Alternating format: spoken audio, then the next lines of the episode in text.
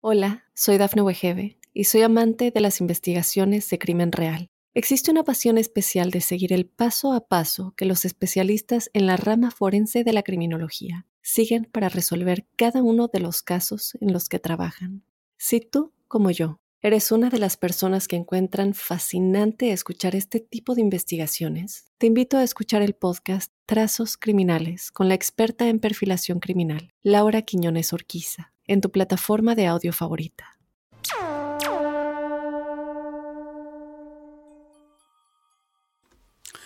Hola, hola, buenos días, buenas tardes, buenas noches y bienvenidos al capítulo número 31 de la segunda temporada que ya más que lenta, rápidamente se va terminando de la huella ovni.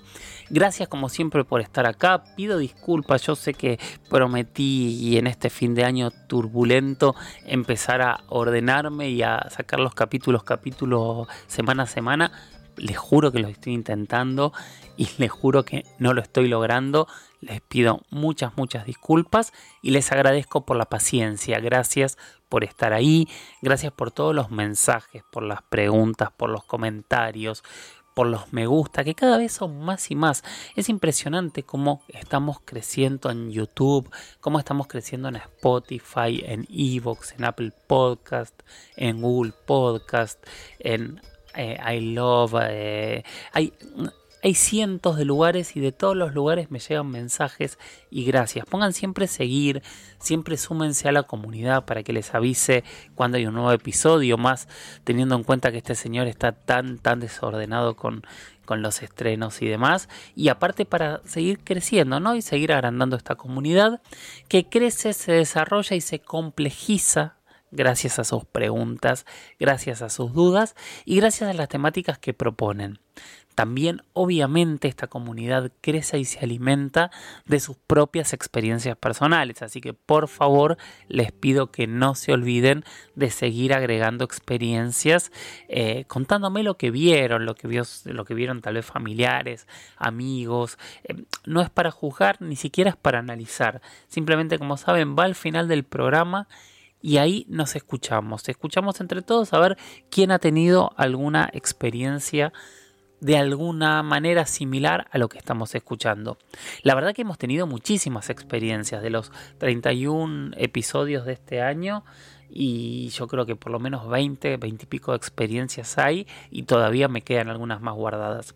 Pero les pido que por favor me las sigan enviando. Eh, porque ya estamos preparando por supuesto la, tercera temporada de la huella ovni que va a cortar en unos 3, 4 capítulos para que yo pueda descansar y reorganizarme y vamos a seguir adelante porque la verdad que esto que, estamos generando es fantástico, es increíble. Hoy vamos a tener un capítulo especial. Voy a responder un par de preguntas. Espero no irme demasiado por las ramas porque quiero hablar mucho de lo que pasó en el Valle de Zarzal, en la vereda de Guasimal, en el Valle del Cauca, en Colombia, allá por el año 2010 en adelante, cuando los pobladores empezaron a ver unos seres de negros que los empezaron a acosar. Quiero hablar de esto porque subí varias entrevistas a, mi YouTube en estos días y todos se quedaron muy fascinados, así que quiero contarles mi experiencia, quiero contarles cómo estuve ahí y aproveché también, ustedes saben que tengo la suerte de tener grandes amigos que saben mucho por todo el continente y aproveché para hablar con una de estas personas que realmente saben mucho, que es antropólogo, que es Esteban Cruz Niño, para que me dé su mirada sobre este caso. Todo esto que estoy vendiendo va a ir después, porque primero vamos a ir con la dinámica eh, usual. La primera pregunta del día la hizo Fernando Sabatini, que me mandó un mail y me dijo, Jorge, espero que te guste el artículo. Me mandó un artículo súper, súper interesante y después de eso me puso. Interesante tu programa en cuanto a lo imparcial de tu postura. Gracias. Varios temas o comentarios constructivos. En los distintos relatos, descripciones, historias, como nunca se toca el tema biológico, los virus, los EVES o IPS, que es ente biológico extraterrestre, nunca tienen casco, resisten nuestra gravedad, etc. Por otro lado, ¿no crees que el más mínimo del diferencial de tamaño de planetas generaría seres distintos, aunque fueran humanoides? Bien, vamos a empezar a hablar de esto que me parece súper, súper interesante. Sí, claro, yo te lo voy a tomar y voy a hacer un análisis desde la vida que conocemos, que estamos seguros que existe. No vamos a hablar de, no lo vamos a analizar desde la vida extraterrestre, aunque em, todos estamos convencidos de que debería haber más vida y que estamos yendo en un camino en donde esa respuesta y esa certeza pronto la tendremos. Pero como no la tenemos, vamos a analizarlo desde la Tierra. Y lo interesante es que cuando nosotros analizamos la vida extraterrestre, eh, lo primero que tenemos que analizar y conocer es lo que tenemos a mano, lo que podemos estudiar, lo que la ciencia viene tratando de definir desde hace muchísimo, muchísimo tiempo. Claramente eso es la vida en la Tierra. Y lo increíble, lo sorprendente, lo inexplicable, lo asombroso, lo superlativo de la vida en la Tierra, es que casi no voy a decir infinita porque no es infinita claramente la vida en la Tierra, pero tiene una cantidad de parámetros y diferenciales tan tan grandes que en el mismo planeta tenemos seres que resisten a oxígeno, tenemos seres que resisten a presiones absolutas, tenemos seres que resisten a temperaturas imposibles, tenemos seres que resisten a fríos imposibles, tenemos seres que, resisten absolutamente a todo. Entonces, cuando pensamos en... ¿Tendrían virus? O, deberían usar cascos, se deberían aplastar con la gravedad o con la presión. Y depende, si fuesen como nosotros, que somos de los seres más frágiles que tiene el planeta. O sea, creo que somos el único ser que tiene que pasar casi un cuarto de su vida preparándose para sobrevivir. Eh, entonces, si son tan frágiles como nosotros y si se eh, apoyan tanto en herramientas, y tal vez sí tengan eh, que, protegerse mucho más. Pero la realidad es que eh, cuando uno analiza eh, el resto de la vida, no necesariamente, o sea, nosotros en la Tierra tenemos un montón de seres que los podríamos, y de hecho han ido al espacio y sobreviven en el espacio sin ningún problema. Entonces, ya con lo que nosotros tenemos en la Tierra, te podría decir que no necesariamente un ser necesitaría protección al llegar a un planeta diferente. Segundo punto que es interesante es, yo no sé si vos me hablas de, virus como virus que llegan al planeta y sobreviven o virus que infectan. Para infectar el virus tiene que reconocer este, ese tipo de organismo. Em, si fuesen organismos similares, seguramente ellos podrían traernos enfermedades y nosotros darles enfermedades a ellos tal vez no. Ya es un punto demasiado amplio. A ver, si nosotros nos basamos en, las teorías, por ejemplo, de la panspermia, y que también ayudaría a entender que si la panspermia es real y existe, hay un montón de microorganismos que llegaron a la Tierra en meteoritos, o sea, sin ningún tipo de gravedad, sin ningún tipo de atmósfera, sin ningún tipo de, oxígeno ni de nada, o sea, sobrevivieron en una roca flotando eh, alrededor del universo, congelados, no congelados, con temperaturas imposibles y llegaron a la Tierra si esta hipótesis termina algún día comprobándose como real. Entonces, eh, de, si fuese así, yendo al punto que vos decías, y seguramente si los virus o, los retrovirus, como hay varias teorías que en algún momento tratamos, llegaron al planeta en bombardeos de meteoritos, y tal vez sí nos contagiemos o ellos se contagien de lo que tenemos nosotros, haciendo como una pequeña, eh, un pequeño recorte de lo que ocurrió cuando los europeos llegaron a América. Es una posibilidad, es una posibilidad, pero realmente no lo sabemos. Me imagino que toda esta gente que está empezando a trabajar protocolos de contacto eh, estará también pensando estas cosas, aunque si no tenemos eh, una definición de qué es lo que hay del otro lado, son todas hipótesis este, al aire, donde no podemos saber realmente qué es lo que podría ocurrir. A la segunda parte de tu pregunta, eh, en mi canal de YouTube hay una entrevista muy muy interesante con una astrobióloga que para mí es una mente brillante, absoluta e increíble. Ella se llama Antígona Segura, y ella justamente cuenta que los astrobiólogos se dedican un poco a eso, a tratar de discernir cuáles serían los planetas en donde podría haber vida. Ahora, obviamente, si nosotros nos metemos en una postura darwinista o darwiniana, no sé cómo se dice, eh, el ambiente es lo que va a modificar la evolución. Pero por otro lado, cuando volvemos a la Tierra y analizamos la cantidad y las diversidades de vidas que hay en la Tierra, es muy difícil este, llegar a la conclusión de lo que decís si un planeta haría que la vida fuese diferente. Porque fíjate que acá tenés seres que vuelan, seres que nadan, seres que están plantados a la tierra, seres que se arrastran, seres que caminan, eh, seres que circulan por debajo de la tierra haciendo túneles, eh, seres microscópicos que parecen monstruos que ni siquiera nos imaginamos, eh, seres de ocho tentáculos, seres de brazos, seres de nada, en fin, podría seguir por horas y horas y te hablaría de tantas diferencias que hay en nuestro planeta solamente que no sé cuánto más podría diferenciarse eh, una vida en, otro lado. A ver, la ciencia ficción siempre te lleva a que tal vez evolucionó algún otro tipo de especie. Que esa es la segunda pregunta, ¿por qué evolucionamos nosotros? ¿Por qué no hay perros que eh, utilicen, eh, que tengan sociedad, que hayan construido una sociedad? U otro tipo de hominidios o los delfines o, o, quien fuere, ¿no?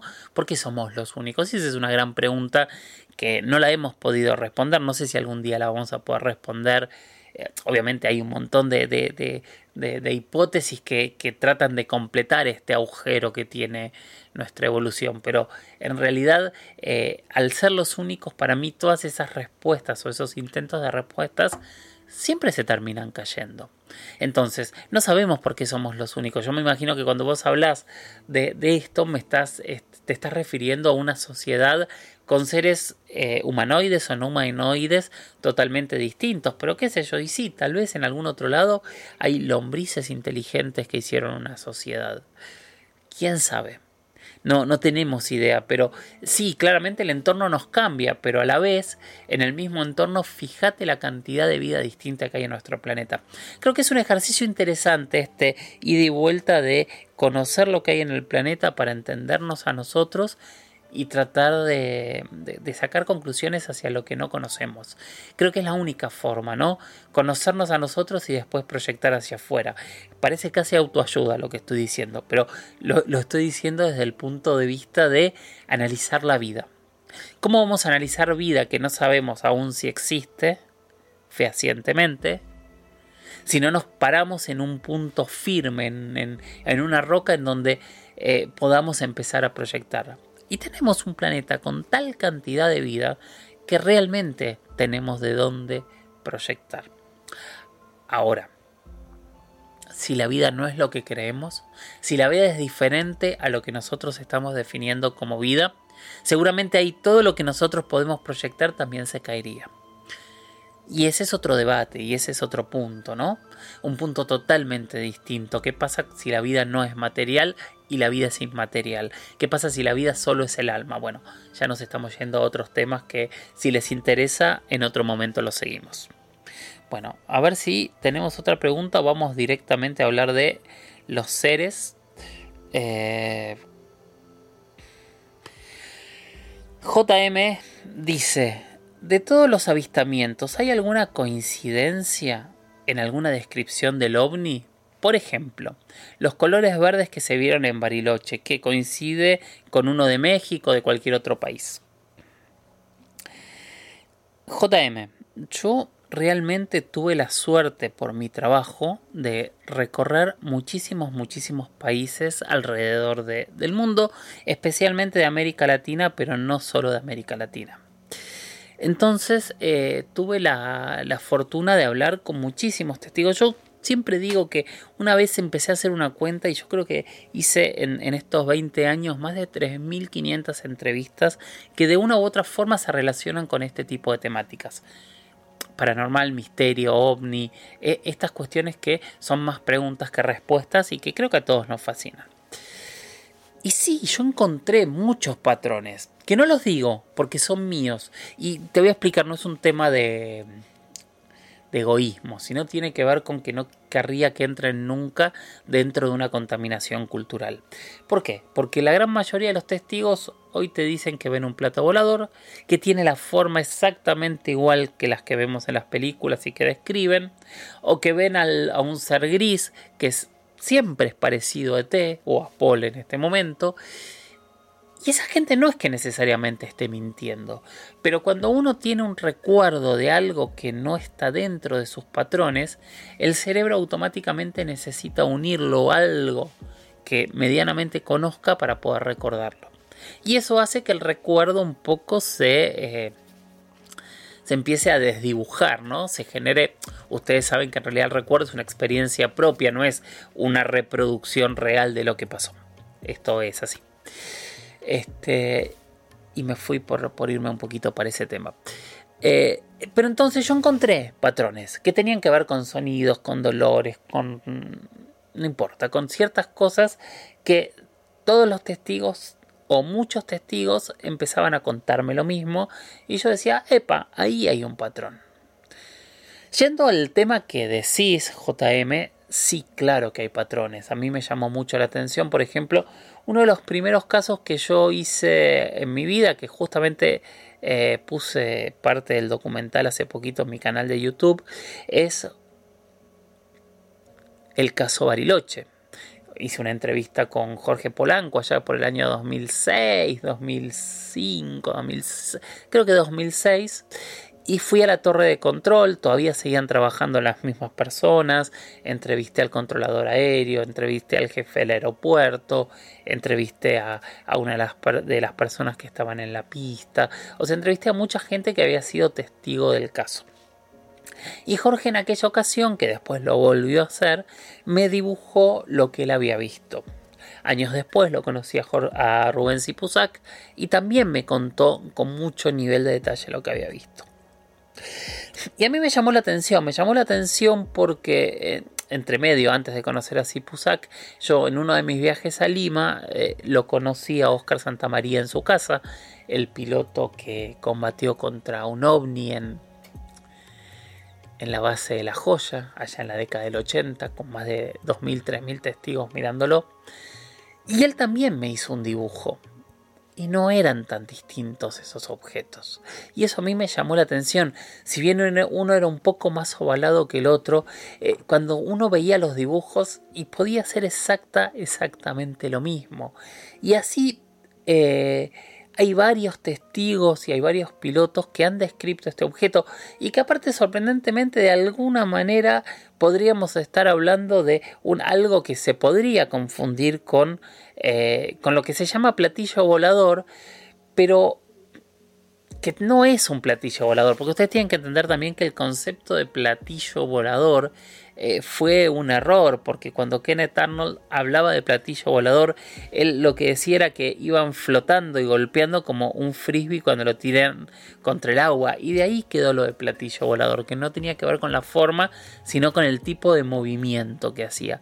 Pero en este caso es como que tienen un centro redondo, tienen algo alrededor, y de esto hay muchas descripciones. Si vamos a las descripciones de Roswell, son bastante similares.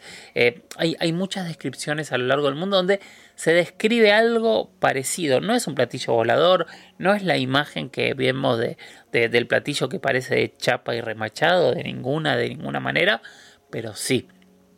Hay coincidencias en ese tipo de, testigos. Después hay coincidencias en otro tipo de objetos que son muy interesantes. O sea, hay muchísimas grabaciones y muchísimos testigos que hablan de esferas que vuelan. Eh, de hecho, también hoy estoy súper vendiendo el canal de YouTube, pero no es la idea. Ahí también tengo una entrevista sobre un caso que se llamó Aerolíneas Internacionales, que fue en Morelia, ¿fue? México que tuvieron que cerrar eh, eh, la, actividad aérea porque había unas esferas volando en la cabecera del aeropuerto. Vayan y vean las entrevistas. Eh, y hay muchísimos casos similares, muchísimos casos similares a lo largo del mundo. Entonces sí hay coincidencias. Lo que pasa es coincidencias en casos muy distantes. Yo, yo siempre digo, cuando apareció el OVNI Tic Tac, el OVNI Tic Tac este que apareció, que desclasificó el Pentágono, hay dibujos medievales donde está dibujado prácticamente el mismo objeto. ¿No es una coincidencia que es algo que está volando desde hace 400 años? Si es así, no es una tecnología secreta. Ese es uno de los puntos que a mí siempre me llamado la atención. Recomiendo que vayan a ver este tipo de pinturas antiguas y busquen a ver si ustedes encuentran dónde está la coincidencia entre un objeto y el otro. Entonces sí hay coincidencias. A veces esas coincidencias también tienen que ver con esto que te decía al principio, JM, que es la contaminación cultural. Nuestro cerebro mete un recuerdo extraño dentro de algo que conoce. Y dentro de algo que conoce lo mete dentro del mismo concepto que mucha otra gente tiene. Entonces eso tampoco termina de ayudar para poder hacerlo bien. Bueno, espero que más o menos haya podido responder la pregunta. Espero que fuese para ese lado. Bueno, como les decía, hoy yo tenía como un programa especial y me puse a hablar porque ustedes me hacen preguntas, que obviamente es lo que pido y agradezco muchísimo. Y, hago el paréntesis acá para pedirles que sigan enviando preguntas a, mis redes, a arroba Jorge Luis S oficial en Instagram, arroba Jorge Luis S-77 en Twitter, que me escriban a mi mail, a las historias de George, las historias de George arroba gmail.com, que nada, que me lo hagan llegar en palomas mensajeras si es necesario. Pero mándenme audios, mándenme comentarios, mándenme historias y mándenme preguntas y reflexiones como fueron las de hoy que eran espectaculares. Yo sé y les sigo diciendo, tengo muchísimas por responder. De hecho, no voy a llegar a responder todas en esta temporada y vamos a seguir respondiendo. Pero cuantas más preguntas haya, más crecemos todos en tratar de encontrar entre todos esta respuesta que estamos buscando. Así que no sean vagos, manden las preguntas, manden las dudas, incluso las críticas, los comentarios, que, en qué están de acuerdo, en qué no, cómo les gustaría que se trate uno u otro tema, etcétera, etcétera, etcétera. Y manden esas experiencias.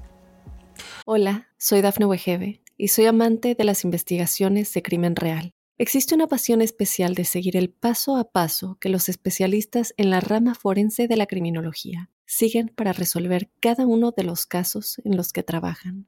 Si tú, como yo, eres una de las personas que encuentran fascinante escuchar este tipo de investigaciones, te invito a escuchar el podcast Trazos Criminales con la experta en perfilación criminal, Laura Quiñones Orquiza, en tu plataforma de audio favorita. Bueno, como les decía, hoy va a ser eh, un programa especial porque vamos a hablar de un tema que empecé a subir entrevistas a YouTube y realmente explotó bastante. Que son las entrevistas a los testigos, a varios testigos. De hecho, creo que subí cerca de 9, 10 entrevistas. Muchas no habían salido nunca en ningún lado. De un caso que fue conocido como los humanoides de Zarzal del Valle, los hombres de negro.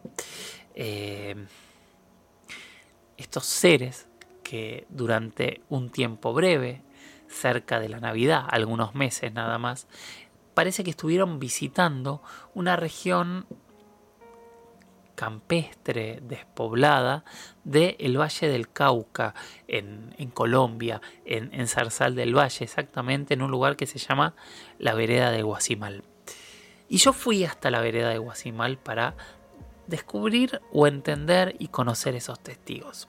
Así que antes de, de, contarles mi experiencia, como les decía al principio, entrevisté a un amigo, una persona, un tipo que eh, aprecio, estimo, quiero mucho y también admiro muchísimo porque es una persona que le gusta hablar de misterios, pero le gusta hablar de misterios desde un punto de vista que para mí es súper interesante, que es desde su profesión, porque si bien él es conductor de televisión, eh, tiene podcast, este, hace programas de radio, es un gran comunicador, es un antropólogo. Entonces es una persona que eh, analiza la humanidad de otra manera. Y yo creo que ese tipo de análisis siempre vale más.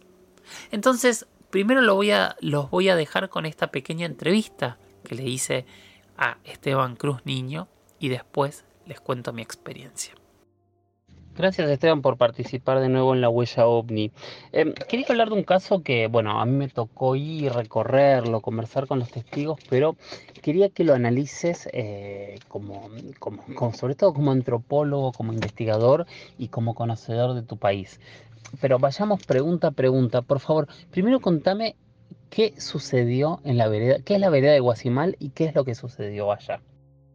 Hola, ¿cómo estás Jorge? Muchas gracias por invitarme a la Huella OVNI. Para mí siempre será un placer estar contigo. Es un podcast impresionante, espectacular. Lo recomiendo a todos los que nos escuchan. Ahora, em, sobre Guasimal. Bueno, ¿qué es Guasimal? Guasimal es una vereda, lo que en Colombia llamamos como una pequeña población que depende de un municipio. Son 5, 6, 7 casas en algunos lugares, en otros pueden ser más. Pero Guasimal es una vereda del departamento del Valle del Cauca, que tiene una extensión muy pequeña y está rodeada de fincas, ¿no? Allí lo que hay es plantaciones de caña alrededor, pero lo que va a ser sorprendente es lo que va a suceder ahí en Guasimal y lo que sucedió mejor en Guasimal que todavía para muchos no tiene explicación y para otros es algo que es de otro mundo. De todos los relatos que escuchaste, ¿cuál es el que más te ha sorprendido de lo que sucedió? Bueno, lo que sucedió en Guasimal tiene algunas explicaciones. Muchos dicen que se trató simplemente de una incursión de paramilitares. Otros hablan de que hubo delincuencia allí y otros dicen que fue de otro mundo. Voy a contarles rápidamente. Allí eh, queda un municipio que se llama Zarzal. Es un pueblo grande, es un pueblo del Valle del Cauca, donde si bien ha habido presencia de criminales, lo que parece que sucedió allí realmente es impresionante. Desde hace años había mitos y leyendas en la zona que hablaba de apariciones de seres dorados, ¿no? Que venían asociados a lo que llamamos huacas, enterramientos indígenas con tesoros. Mucha gente allá tiene la leyenda de un niño dorado o de hombres o animales dorados que caminan entre las montañas y se pierden y la gente va detrás de esas figuras fantasmales, espectrales, extrañas, abre huecos y encuentra entonces eh, enterramientos indígenas con cantidad de piezas de oro. Pensemos que ahí cerca hubo varios encuentros reales de grandes cantidades de piezas de oro y tumbaga que es otro metal precioso que usaban los indígenas. Lo que sucede a partir del año 2008, 2011, 2012 es que algunas personas empiezan a sentir o a decir que tienen contacto con extraños seres que visitan e incursionan allí, en el Zarzal, en el municipio de Zarzal, pero sobre todo en la zona de Guasimal. ¿Cuál es la descripción que hacen la mayoría de personas? En un primer momento lo que dicen es que son seres largos, humanoides, con brazos y piernas, todos vestidos como de negro, solo se les ve eh, los ojos, ¿no? Tienen la cara completamente tapada, no se sabe quién es. Y hasta aquí es por lo que dicen que hay una conexión con miembros de grupos al margen de la ley, porque los grupos al margen de la ley generalmente se tapan el rostro, se ocultan, ¿no? Lo que va a suceder, esto sí es muy raro, es que dicen que estos seres empiezan a saltar, que saltan como si fueran canguros, y eh, que saltan de una montaña a otro 6, 7, 8 metros. El testimonio que para mí es el más raro es del año 2012 y 2018 de un señor llamado Diego Mondragón. Diego Mondragón lo que cuenta es que él estaba en su finca normal, piensen ustedes, en una finca, él haciendo una celebración en medio de una fiesta, Jorge, y estaba con la familia, con todos, todos felices, y de repente, de un momento a otro, interrumpen la fiesta estos seres negros muy altos con unos trajes pegados al cuerpo. Él se asusta mucho y se nos robaron, se metieron los narcos, pero después se da cuenta que son seres que tienen unas eh, formas muy diferentes al resto de los seres humanos y que además tienen unos comportamientos muy raros. A eso le sumamos otro testimonio que para mí es el más eh, fuerte, con el de Diego Mondragón, que es de un policía llamado Manuel Belandia. Belandia dice que en un momento dado él llega a la finca donde había un gran escándalo y que incluso le dispararon a estas criaturas y que lo que sucede es que él dice, bueno, ¿qué pasó? Y le explica a la gente muy asustada que se habían enfrentado a unos seres que tenían dos metros de alto, dos metros de alto. Y él como policía corrobora que allí pasó algo en Guasimala, algo que él todavía no entiende, algo que todavía no comprende. Eso, el testimonio de un policía y que en medio de una fiesta han llegado una gran cantidad de criaturas, eso me parece increíble, Jorge. Y como antropólogo, ¿has escuchado algo similar? Bueno, como antropólogo puedo decirte que puedo explicarte el fenómeno de Guasimal en dos dimensiones. Una dimensión como respuesta efectivamente a la violencia que se vivía en la zona, un escape mágico a la presencia real que hubo de grupos que hicieron mucho daño a los pobladores y les causaban miedo. Y hay la teoría entonces de que estos eran eh, patrulleros o eran paramilitares o bandas delincuenciales, puede caber. Ahora, lo que me resulta extraño es la descripción, dos metros de alto. Lo que me resulta extraño es que saltan de un lado al otro. Eso a mí me parece increíble, o sea, eso realmente no tiene, no se acomoda a una descripción completamente humana. Y además que lo hayan visto varias personas, porque si uno hablara de un testigo, o si uno hablara de, de uno o dos personas que las vieran en un espacio determinado, en un momento, pero estamos hablando de que llegan a una fiesta, estamos hablando de que entra un policía también allí. Entonces, lo que aparece allí es un fenómeno muy raro que muchos dicen se acompaña del fenómeno ovni porque muchos dicen haber visto extrañas luces sobre los cerros, que ese es el otro componente. ¿Es ufológico el fenómeno? Sí lo es, porque hay una conexión, si bien los personajes estos no aparecen directamente bajando de una nave o algo similar, sí es eh, de alguna manera un momento y un espacio en el cual se dan avistamientos en la zona.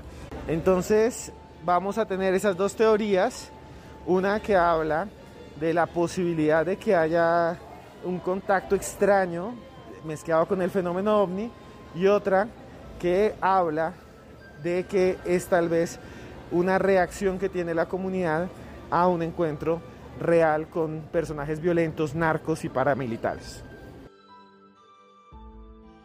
Hola, soy Dafne Wegebe y soy amante de las investigaciones de crimen real. Existe una pasión especial de seguir el paso a paso que los especialistas en la rama forense de la criminología siguen para resolver cada uno de los casos en los que trabajan. Si tú, como yo, eres una de las personas que encuentran fascinante escuchar este tipo de investigaciones, te invito a escuchar el podcast Trazos Criminales con la experta en perfilación criminal, Laura Quiñones Orquiza, en tu plataforma de audio favorita. Si tuvieses que hacer un ranking de casos de de Colombia, ¿en dónde entrarían estos seres, estos humanoides, estos hombres de negro, estos hombres robot? Depende como tanta gente los ha descrito de la vereda de Guasimal. Yo creo que entrarían estos seres en un top 10, ¿no? No hay un caso similar de humanoides eh, no hay muchos casos de humanoides en Colombia, pero yo sí creo que tampoco es un gran caso, ¿no? El, gran caso es Arcesio Bermúdez, alguien que es asesinado por un ovni, ¿no? En una finca de descanso, en, una estancia, ¿no? Y, otro de los grandes casos son los que han sido registrados en algún momento por, eh, controladores aéreos, como el de Rusi, el caso en el que en la parte alta del, aeropuerto El Dorado de Bogotá eh, se registra un ovni, ¿no? E, ese caso es sorprendente. Hay otros más que pues obviamente tienen más poder que el de los humanoides de Guasimal, pero si hiciéramos un caso de humanoides, eh, no solo sería un top, no solo estaría en el top, sería el único. Este caso es casi el único.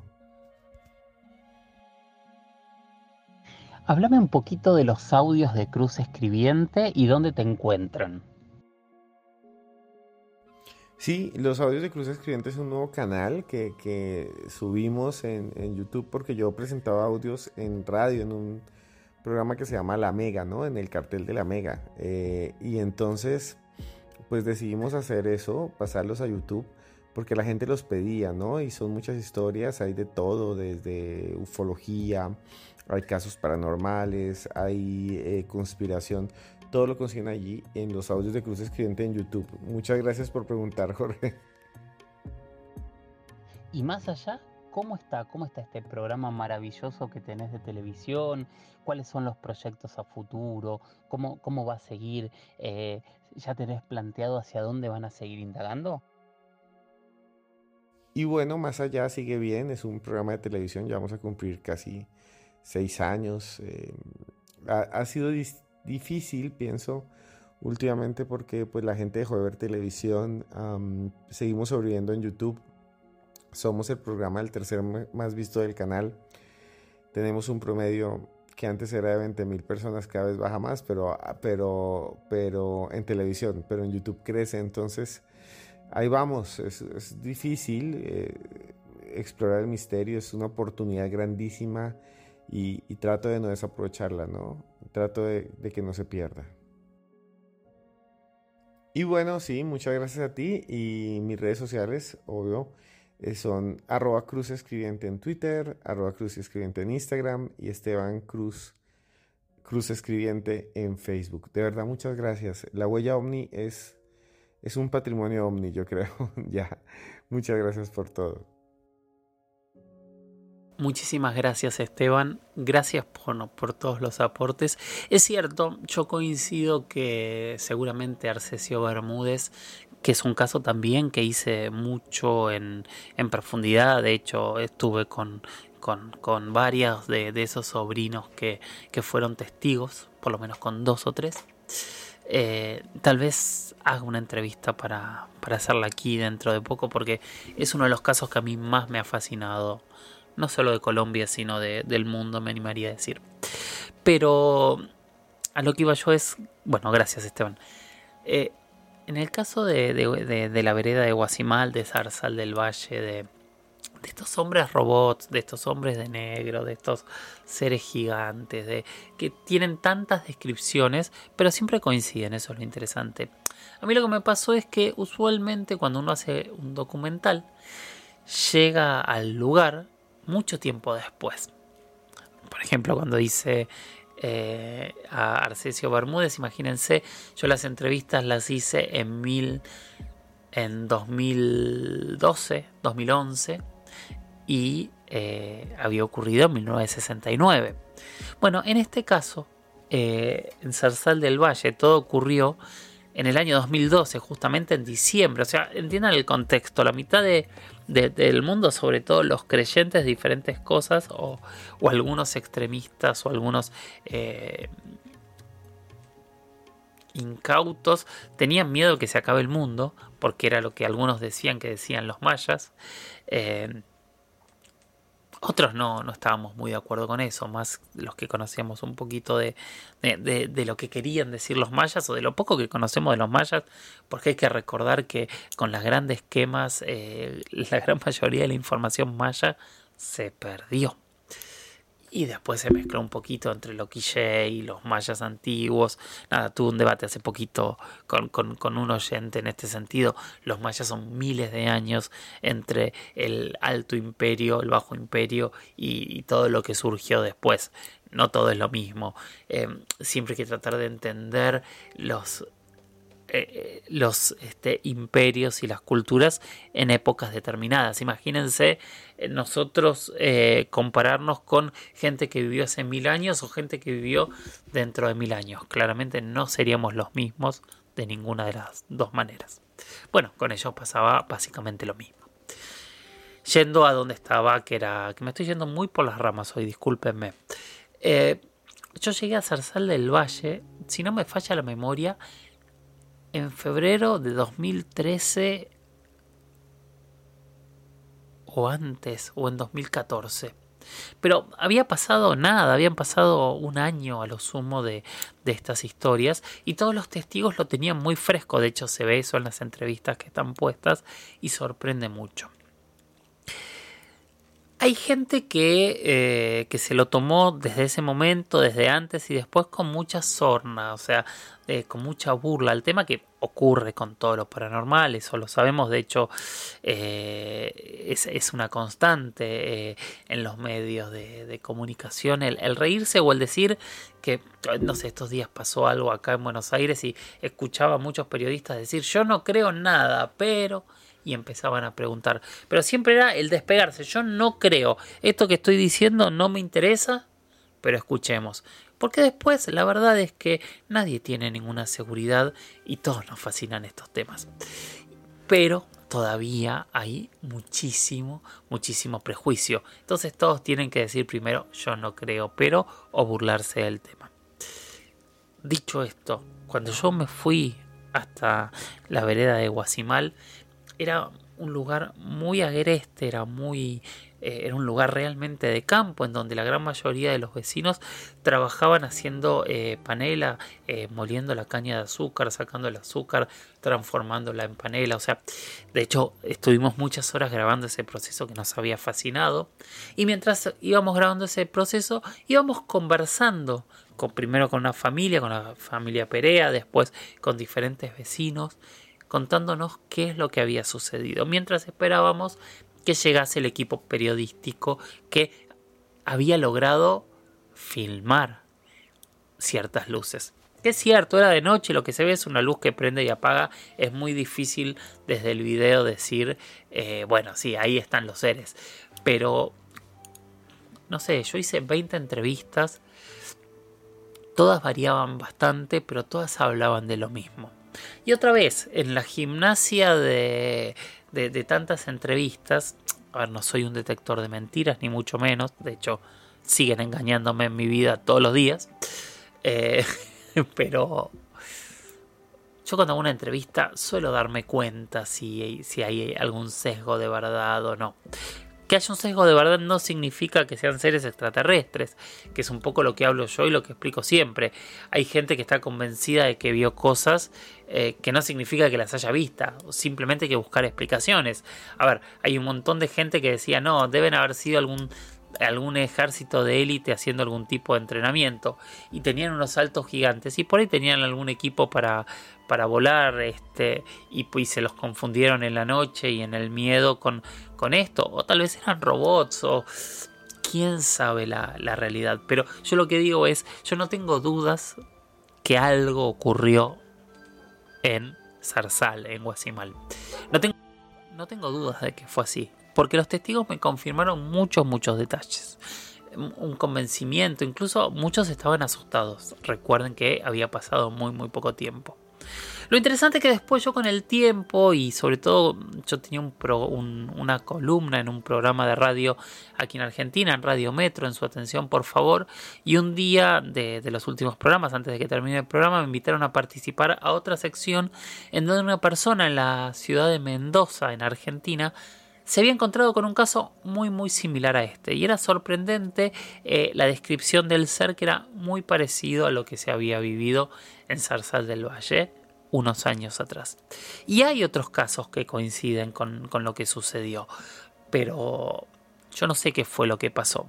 No sé si justo hubo una invasión extraterrestre en el lugar, si algún ejército, alguna potencia decidió probar un nuevo robot eh, que por ahora sigue oculto y no, no apareció en ninguna de las guerras posteriores, o si hubo no sé, un gas que generó durante tres meses que todas las personas que estaban allí alucinaran. Ahora, las luces que grabaron los periodistas están grabadas, así que algo había ahí.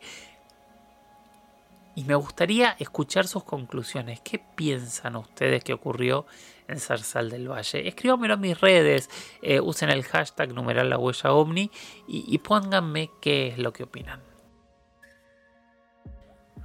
Y antes de irnos, antes de cerrar el episodio, después de hablar de todo lo que hemos hablado, tenemos una experiencia en primera persona. José William Pérez Coronado nos cuenta su experiencia. Gracias, gracias José.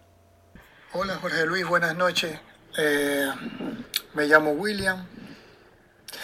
Eh, vivo acá en Buenos Aires y te quiero contar la, experiencia que tuve el domingo 23 de octubre. Era alrededor del mediodía. Cuando mi esposa estaba tendiendo en el patio, estaba así tendiendo en el patio ropa y yo salí salí con el nene cargado y me pongo a mirar al cielo. De pronto veo un objeto, algo que viene en línea recta, que va en línea recta, eh, me pongo a mirarlo y como que de momento me, como me quedo anonadado porque no, no pienso que sea algo, pero al mirarlo bien veo que no es algo normal, era un objeto rojo.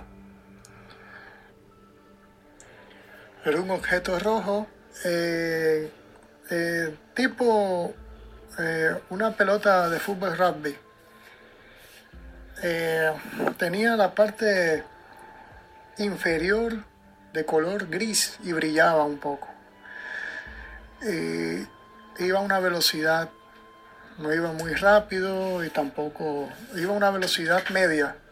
Cuando de pronto se me pierde entre los árboles del patio, llamo a mi esposa, lo ve igual, subo hacia la terraza y ahí se me pierde con subió a toda velocidad y se pierde, se, se, perdió.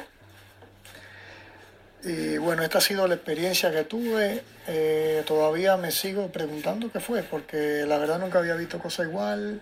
Eh, no tenía ningún tipo de sonido. Mm, nada, no era un avión, no era un helicóptero.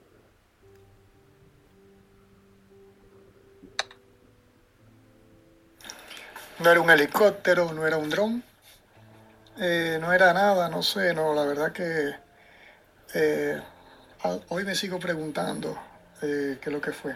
Espero les sirva este testimonio y, y, bueno, muy buenas noches y, y muchas bendiciones.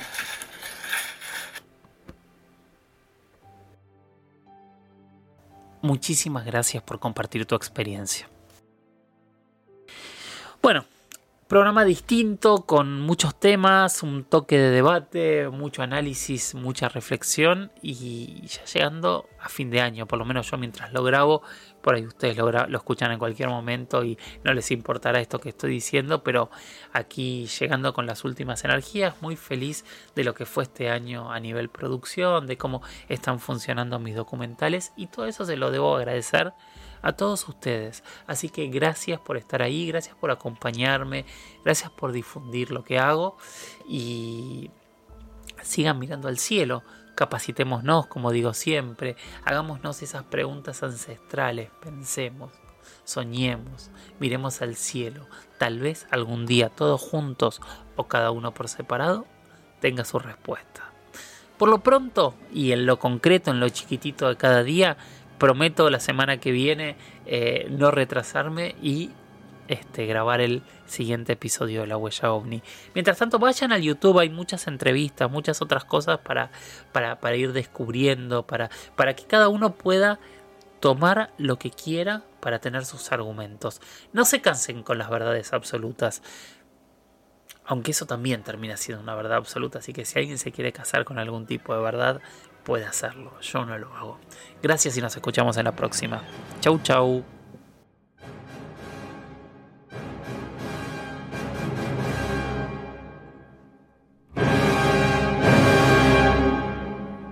Hola, soy Dafne Wegebe y soy amante de las investigaciones de crimen real. Existe una pasión especial de seguir el paso a paso que los especialistas en la rama forense de la criminología siguen para resolver cada uno de los casos en los que trabajan. Si tú, como yo, eres una de las personas que encuentran fascinante escuchar este tipo de investigaciones, te invito a escuchar el podcast Trazos Criminales con la experta en perfilación criminal, Laura Quiñones Orquiza en tu plataforma de audio favorita.